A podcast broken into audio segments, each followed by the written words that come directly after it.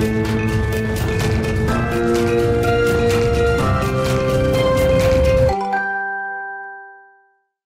Bonjour à tous et bienvenue dans Smart Boss, le rendez-vous des patronnes et des patrons. Je suis ravie euh, d'accueillir aujourd'hui euh, Bénédicte Tillois. Bonjour. Bonjour Charlie. Euh, tu es donc cofondatrice d'Ask for the Moon, une plateforme de connaissances pour les collaborateurs et aussi de 10h32 que tu qualifies d'une agence un peu tout risque pour les dirigeants. merci beaucoup d'avoir accepté cette invitation. Alors au sommaire, on a une première séquence qu'on intitule David contre Goliath, dans laquelle tu seras confronté à une start-up et on parlera de, sujets que vous avez en commun. Très bien. Euh, on aura une, une, allez, une, séquence en coulisses euh, dans laquelle on parlera de, de, tes différentes vies euh, de dirigeante et aussi de ton quotidien aujourd'hui d'entrepreneuse. Et pour terminer, on, on aura la séquence top chrono, l'interview top chrono où vraiment là on va faire voilà, questions-réponses très rapides. Ok. Donc merci d'avoir encore une fois accepté cette invitation et on passe tout de suite à la séquence David rencontre Goliath.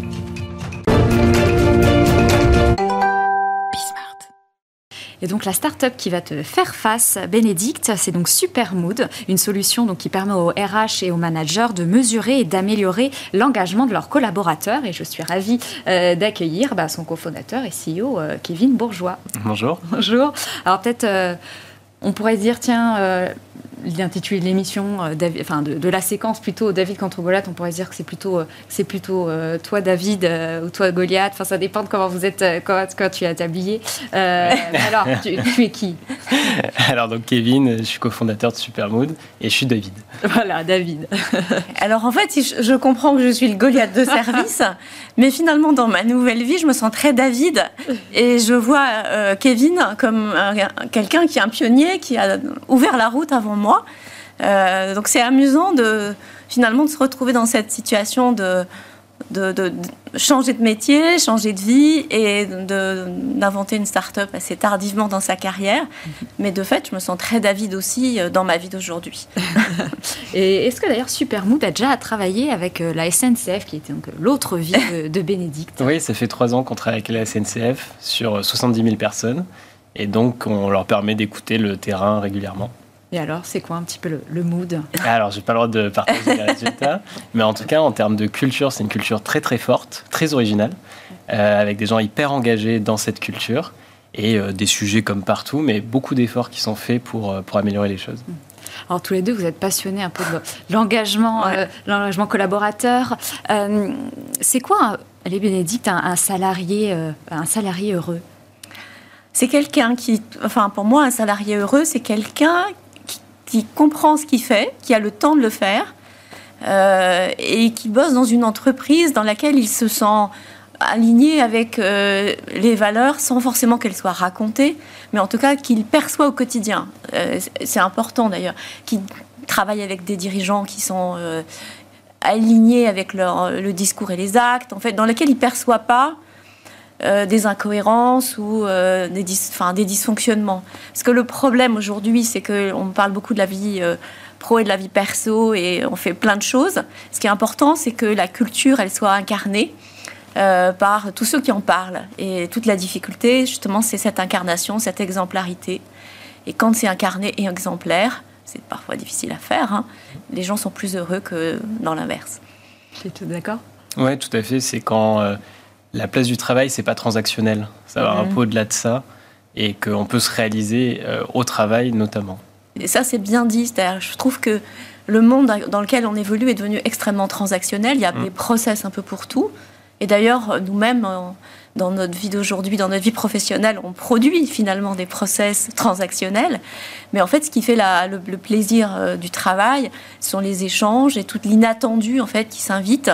Et qui fait que d'une rencontre avec quelqu'un va sortir un projet, que ce projet on y a sa part, qu'on euh, est écouté parce que le projet qu'on défend, euh, il rencontre euh, des objectifs stratégiques de l'entreprise. C'est ça qui fait en fait le, plaisir du travail. Mmh. se contenter, entre guillemets, d'obéir à des, des process bien définis, c'est infiniment triste et ça rend les gens malheureux en fait. Avant, tu as, tu as prononcer le, mot culture. peut-être Kevin, quel est le moment peut-être dans la vie d'une entreprise où la culture peut être mise à mal un petit peu? C'est quoi le, petit warning, le, point d'attention? Alors il y a, y a, un discriminant par taille. quand on est 5, bah, c'est différent quand on est 20, que quand on est 50, etc. Et une image que j'aime bien, c'est à 5, on recrute ses copains, à, ou des gens qu'on connaît euh, d'une vie d'avant. À 20, on recrute des inconnus. À 100, en tant que patron, on recrute des gens que, sans les avoir vus. Et à 400, 500, il y a des gens qui partent avant qu'on les ait déjà vus dans sa propre entreprise. Donc ça montre assez les, différences. Puis après, il peut y avoir des événements, euh, des personnes ou des événements de marché qui mettent à mal ou à bien la culture. En fait, la culture, c'est ce qu'on fait sans s'en rendre compte. Euh, c'est les petites habitudes, les usages. Euh, quand on arrive dans l'entreprise, on en a conscience parce qu'en fait, ça vient éventuellement heurter notre pratique. Mais quand on y est depuis 5 ans, 10 ans, on n'en a plus conscience. Et euh, parfois, la culture est un, une raison de non-intégration parce qu'en fait, on ne fait pas l'effort de la rendre intelligible pour les gens qui arrivent. moi, je, je suis très sensible au fait qu'il n'y ait pas de dissonance en fait dans la culture. Enfin, on a tous en tête euh, des gens qui ont voulu singer les startups et qui dont c'était pas la culture et qui se sont un peu ridiculisés et qui ont perdu le crédit de leurs collaborateurs parce que euh, ça a été considéré comme du bullshit ou euh, en fait une posture et non pas une réalité. Oui, puis il n'y a pas qu'une, qu'un type de culture qui marche. Il y en a plein en fonction des gens qu'il y a, de ce qu'on fait. Exactement. Il y a plein de cultures et la culture, on y contribue aussi. Euh, et euh, il y a des cultures euh, très techniciennes, il y a mmh. des cultures plus pubardes, par exemple. parfois, c'est pas facile d'ailleurs de faire travailler les uns avec les autres. Il faut décoder. Il y a des cultures de génération, même si je, m'inscris en faux, pas quand on cherche à, à saucissonner les générations, mais de fait, il y a des rêves qui ne sont pas partagés et qui nécessite parfois de travailler à la parlante pour expliquer en fait les raisons pour lesquelles on s'enthousiasme pour un truc alors que les autres voient absolument pas l'intérêt. Et justement sur les générations, comment on fait cohabiter un peu les, différentes générations au sein d'une entreprise? Euh, C'est hyper simple, il suffit que chacun se comprenne et donc chacun comprenne les leviers, euh, casser beaucoup de clichés. Il y en a un qui m'exaspère, c'est euh, le fait que la, la jeunesse a inventé le sens au travail. Et en fait, quand on regarde les data, qui est notre boulot, euh, on se rend compte que les seniors ont, euh, placent le sens et l'impact sur la société beaucoup plus haut que les jeunes. Et ça s'explique super simplement, qui est euh, entre en gros 30 et 40 ans, on est dans une accélération de carrière et on veut monter la pyramide. Quand on est à 50, bah déjà la pyramide est beaucoup plus fermée, on a déjà prouvé, on a un confort, et donc on, on est en haut de la pyramide de Maslow, donc plus sur le sens et l'impact. Or, de ce qu'on lit dans la presse, on a l'impression que le moteur numéro un des jeunes, c'est le sens, et des seniors, en fait, on n'en parle pas parce que tout le monde s'en fiche. Mais se comprendre les uns les autres, les générations, les codes, c'est ça qui permet que tout le monde euh, bosse ensemble. Ça fait très plaisir d'entendre ça, évidemment, euh, parce que je fais plutôt partie des seniors. Et il euh, y, a, un truc, par exemple, moi, que j'ai du mal à supporter, c'est que l'idée que les seniors, par exemple, seraient là que pour transmettre. Hmm. Bon, les seniors, ils ont leur part aussi dans les projets, dans l'invention, la créativité, le fait d'inventer des trucs nouveaux, c'est très important aussi. Hmm. Et le fait de le faire de manière transgénérationnelle, c'est précieux parce que ça, ça ouvre totalement euh, l'espace créatif. C'est-à-dire euh, quand on additionne finalement les savoirs, les expériences, les connaissances, les codes, on arrive en fait à... On s'éclate. Enfin, moi, j'ai un associé qui a l'âge de mon fils, euh, qui est le CEO de la boîte d'ailleurs, hein, d'As for the Moon. Je trouve ça, mais extraordinaire. C'est-à-dire, je crois qu'on s'apprend mutuellement des choses tous les jours, dans les deux sens. Et, je, rêve en fait que ce soit un peu partout la même chose parce que on a des cultures d'entreprise qui sont quand même parfois très, à défaut d'être genrées, elles sont moins genrées qu'avant, mais elles sont en tout cas très, très univoques en fait. Mm. Euh, il y a des boîtes de vieux, des boîtes de jeunes, en fait. bon, bah, merci beaucoup, euh, Kevin, d'être, d'être venu euh, voilà, pour cette, cette, séquence. Et puis, bah, je vous dis bah, à bientôt. Oui, à bientôt. Merci. Et maintenant, on passe à la séquence en coulisses.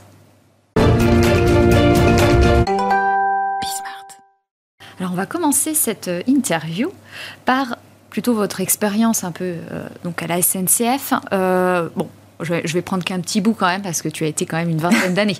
mais notamment quand tu as pris la direction générale de Transilien, je me demandais mais mhm. c'est quoi le, le, quotidien de la directrice générale du Transilien?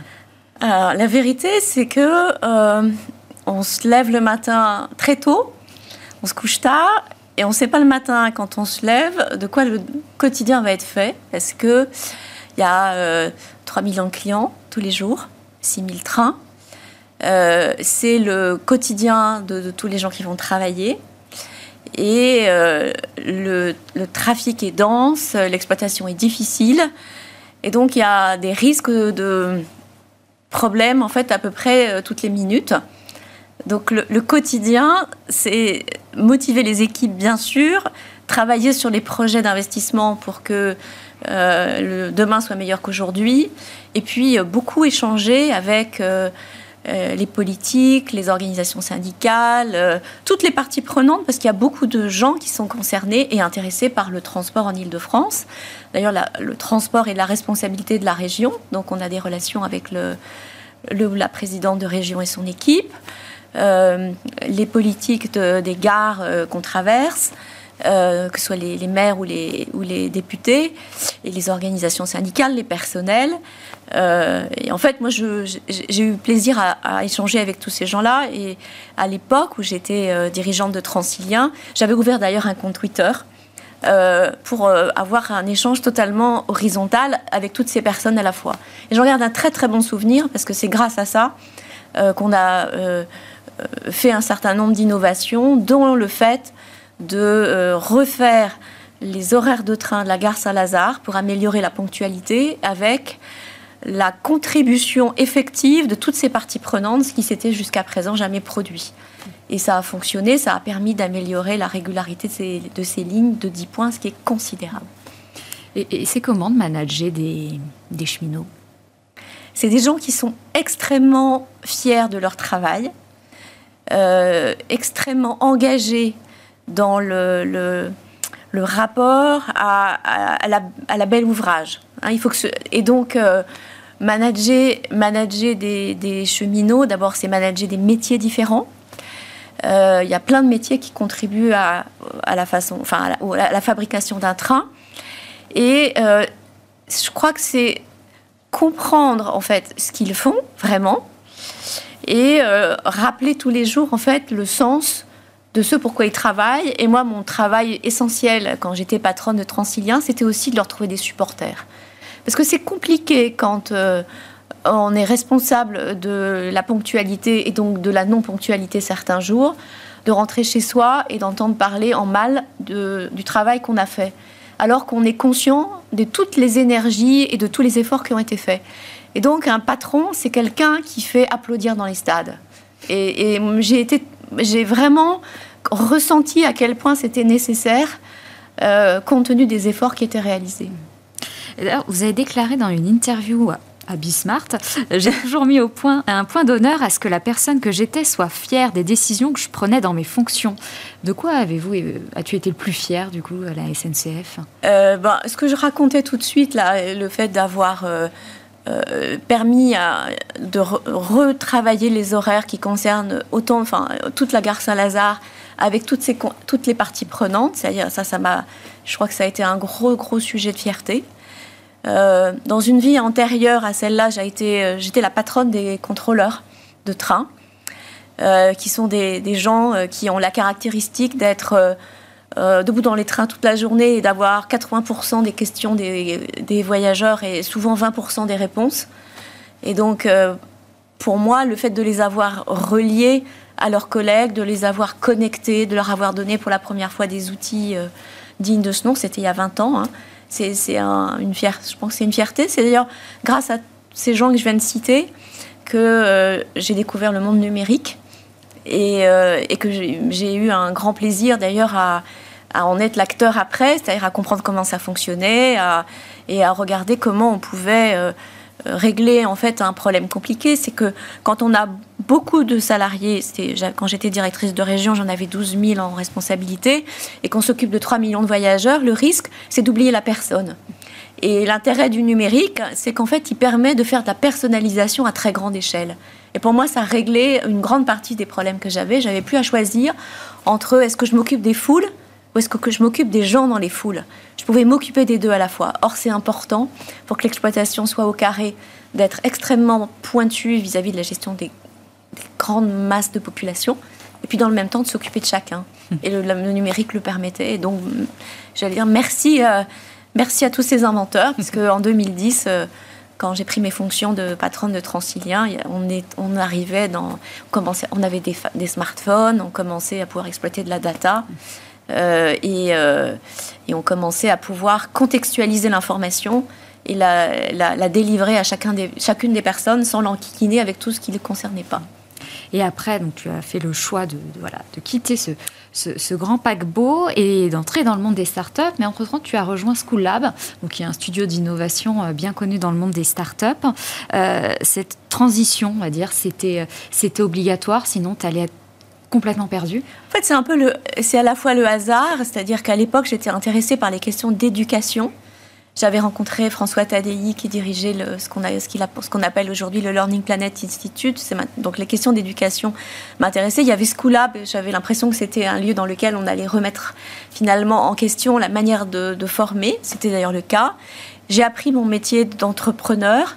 J'ai aussi réappris plein de choses que je savais plus, puisque euh, quand on est euh, dirigeant depuis longtemps, on perd euh, il y a des réflexes qu'on perd, on ne sait plus comment sont faites les choses, on a une relation aux autres qui est quelquefois un peu perturbée par des crans hiérarchiques importants. Et, donc tout ça, toute cette période, ça a été bien mieux qu'un MBA. Je me suis un peu, alors le terme est un peu galvaudé, mais déconstruite. J'ai réappris, j'ai réappris le numérique de from scratch, si je puis dire j'ai réappris euh, à, vraiment, enfin, ce que c'était créer, mettre en œuvre son idée, euh, rater, réussir, euh, et, tout ce qu'on apprend en design thinking, en lean startup, etc. Et puis j'ai rencontré surtout mon associé d'aujourd'hui, et pour moi c'était important de, de, pouvoir, comment dire, non plus parler des startups, mais faire la même chose et un de, des amis que j'ai rencontrés à l'époque me disait c'est comme aller au pôle, enfin voir un reportage sur le pôle Nord et aller soi-même au pôle Nord, on s'aperçoit qu'il y fait froid. Donc j'ai découvert ça et je, suis ravie aujourd'hui de d'avoir un peu, euh, comment dire, dépassé tout ça et de pouvoir être moi-même euh, euh, au quotidien, dans un quotidien d'entrepreneuse avec ce que ça a comme euh, enfin, truc formidable et truc difficile. Hein. Une start-up, c'est, euh, c'est un chat de Schrödinger, il est toujours mort et vivant à la fois. Euh, si on passe les échéances de cash, l'avenir est devant nous. Et l'avenir, est, quand, on, quand on est comment dire, sur un sujet qui manie l'intelligence artificielle et qu'on voit arriver notamment les large language models qui permettent en fait de mettre en connexion les gens, de leur faire échanger des savoirs et de faire en sorte ensuite que ces savoirs diffusent dans toute l'entreprise euh, en étant attentif aux questions d'habilitation, de traçabilité, de souveraineté, de confidentialité, c'est extrêmement intéressant. Et tu, as d'ailleurs parlé de toute cette transition, en tout cas du mm. passage euh, start-up dans un livre, donc euh, la team, le jour où j'ai quitté mon Connex pour une start-up. Et pourquoi tu as adopté le ton de l'humour hein? Parce que les, autres livres sont, sont, un peu trop sérieux dans le management. Je me suis d'abord moquée de moi-même, hein, parce que je me suis rendu compte dans les premiers jours euh, où je suis arrivée que tout ce que je savais était parfaitement inutile et euh, qu'il fallait que j'apprenne tout ce qui serait euh, nécessaire à ma survie dans cet univers. Et en fait, j'ai parfois été amenée à, je ne sais pas si c'est faire semblant dans le fake it until you make it, mais en tout cas, je me le suis appliqué à moi-même quand il s'est agi d'utiliser certaines applications ou de, euh, de m'enregistrer moi-même. Enfin, il y avait plein de choses que je savais plus faire parce que d'autres le faisaient pour moi pendant depuis longtemps. Ça, c'était très, très intéressant. Et notamment, euh, après avoir longtemps managé, j'ai été managée, donc ce qui m'a permis d'avoir aussi un regard critique, euh, j'espère constructif et positif, sur euh, qu'est-ce qui fait qu'on s'engage quand on est euh, cette fois-ci du point de vue du salarié et du manager.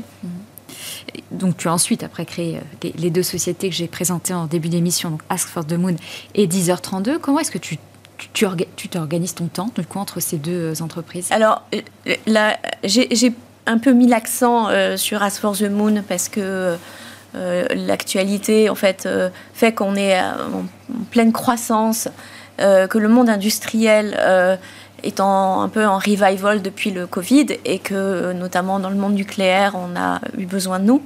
Donc j'ai passé, je passe plus de temps aujourd'hui euh, euh, sur As for the Moon. Euh, en fait, j'ai appris à, répartir mon temps de manière formelle, c'est-à-dire à pas me laisser envahir. Ce qui était d'ailleurs un, problème que j'ai rencontré quand j'étais à la SNCF, c'était d'être surengagé et de perdre quelquefois l'inspiration ou la créativité tellement euh, parce que j'avais plus de bande passante. Et, là, j'ai vraiment fait mis un point d'honneur à répartir strictement mon temps. Et en fait, je me rends compte que je suis beaucoup plus efficace. Et je me casse moins les pieds avec euh, des mails, des réunions, des machins, qui, dont je m'aperçois à la longue, en fait, qu'ils ils m'ont pris beaucoup d'énergie et de temps, et sans doute euh, pas au bénéfice des résultats qu'on y a produits. Et c'est pour ça que ça te laisse du temps pour, pour faire de la peinture. J'ai vu que tu publies voilà, beaucoup d'aquarelles. Oui, l'aquarelle, c'est, ça a toujours été un passe-temps.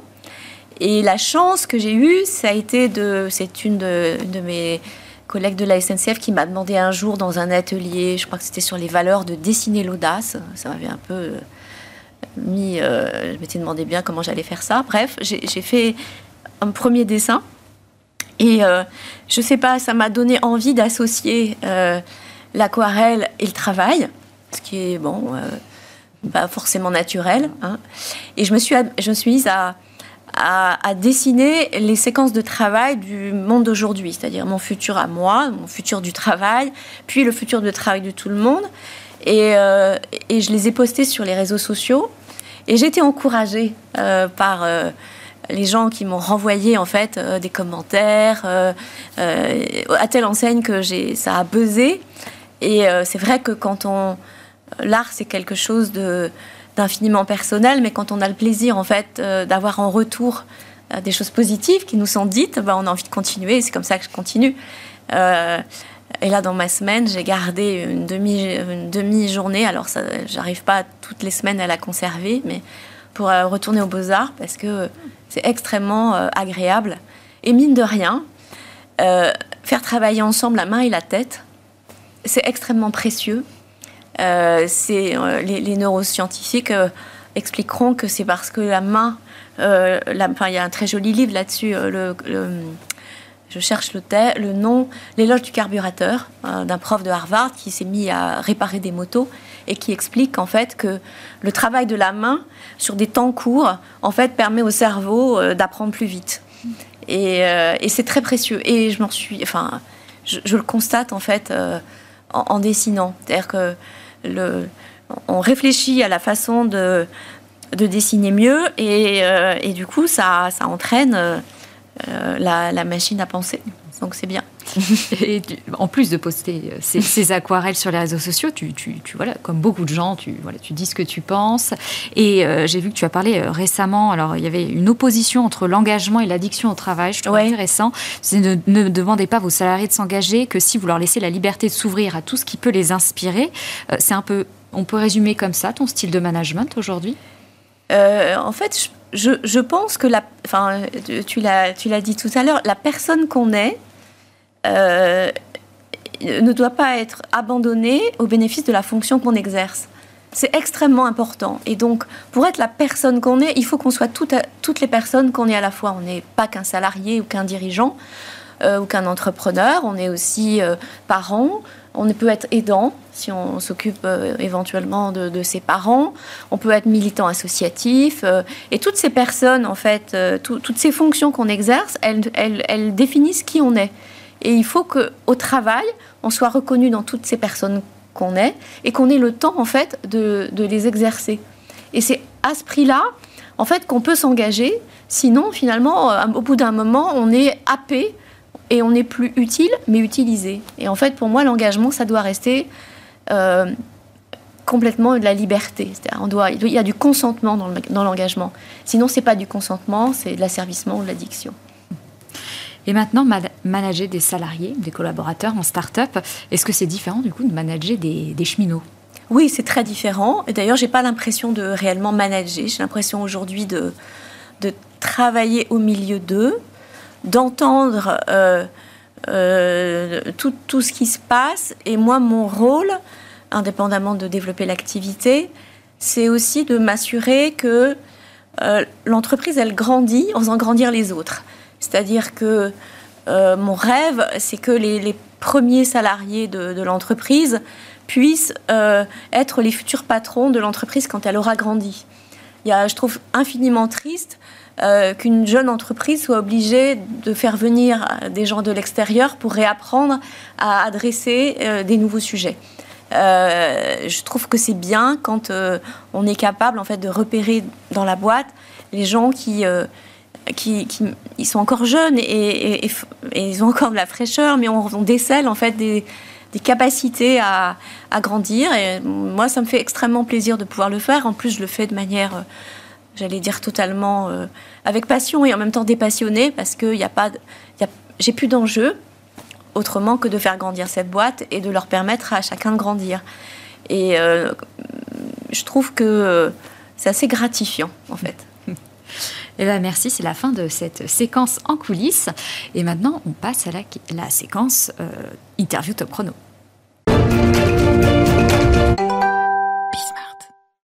Donc maintenant, une série de questions-réponses assez courtes. Première question, quel était ton dernier trajet en train? Ah, C'est récent, c'était la semaine dernière. Euh, je suis allée à Biarritz pour une conférence. la dernière peinture que tu as faite? Euh, J'ai dessiné un, un, jeune homme qui danse avec euh, ce, qui, ce, qui, est une IA, une intelligence artificielle. Et c'est au service d'un post que j'ai fait sur LinkedIn pour montrer qu'en fait, euh, danser avec l'IA, ce qui va être notre quotidien, c'est garder la maîtrise euh, de ce que l'on veut et pas se laisser marcher sur les pieds. Est-ce que tu peux me citer une entrepreneuse ou une dirigeante française que tu apprécies? Catherine Barba. oui, qui maintenant a une école de freelance. Exactement, envie. Euh, si tu devais écrire un autre livre, quel sera le thème le ah, En fait, je, suis travaillée entre l'idée de faire un roman et j'ai aussi, comme on est en ce moment en train de lever des fonds, j'aimerais bien faire un peu la suite de mon premier livre euh, sur un mode humoristique sur euh, toutes les questions que j'ai pu entendre euh, à une dirigeante de plus de 60 ans posées par des jeunes analystes dans les fonds d'investissement. quel est le conseil que tu donnes le plus aux, dirigeants? De ah, peut-être. Il y en a peut-être plusieurs. Ouais, peut-être. Il y a plusieurs, plusieurs conseils, mais euh, en fait, c'est, c'est de, à la fin de la journée, de d'essayer de réfléchir à ce qu'ils ont réglé d'essentiel, parce que on est toujours, on a l'impression de courir toujours, et euh, se dire qu'on a été utile à régler l'essentiel, c'est très gratifiant pour un dirigeant. Sinon, il a l'impression que son temps s'est épuisé. Euh, Allez, tu as le droit de répondre joker à celle-ci. Je pense qu'elle va être dure. mais est-ce que tu préfères travailler dans un grand groupe ou dans une start-up? Euh, En fait, j'aime, euh, j'aime passer d'un monde à l'autre. Je pense que ça me caractérise. Euh, j'aime apprendre en plongeant et en apprenant à nager en même temps. Et, donc, peu importe finalement que ce soit grand ou petit, ce qui m'intéresse, c'est d'apprendre des nouveaux codes, des, des, nouvelles manières finalement de savoir respirer et, et nager. Euh, merci beaucoup Bénédicte euh, d'être venue dans cette émission. Merci Charlie. et merci à vous euh, d'avoir encore regardé toutes ces séquences et je vous donne rendez-vous la semaine prochaine pour un nouveau numéro. Merci, au revoir.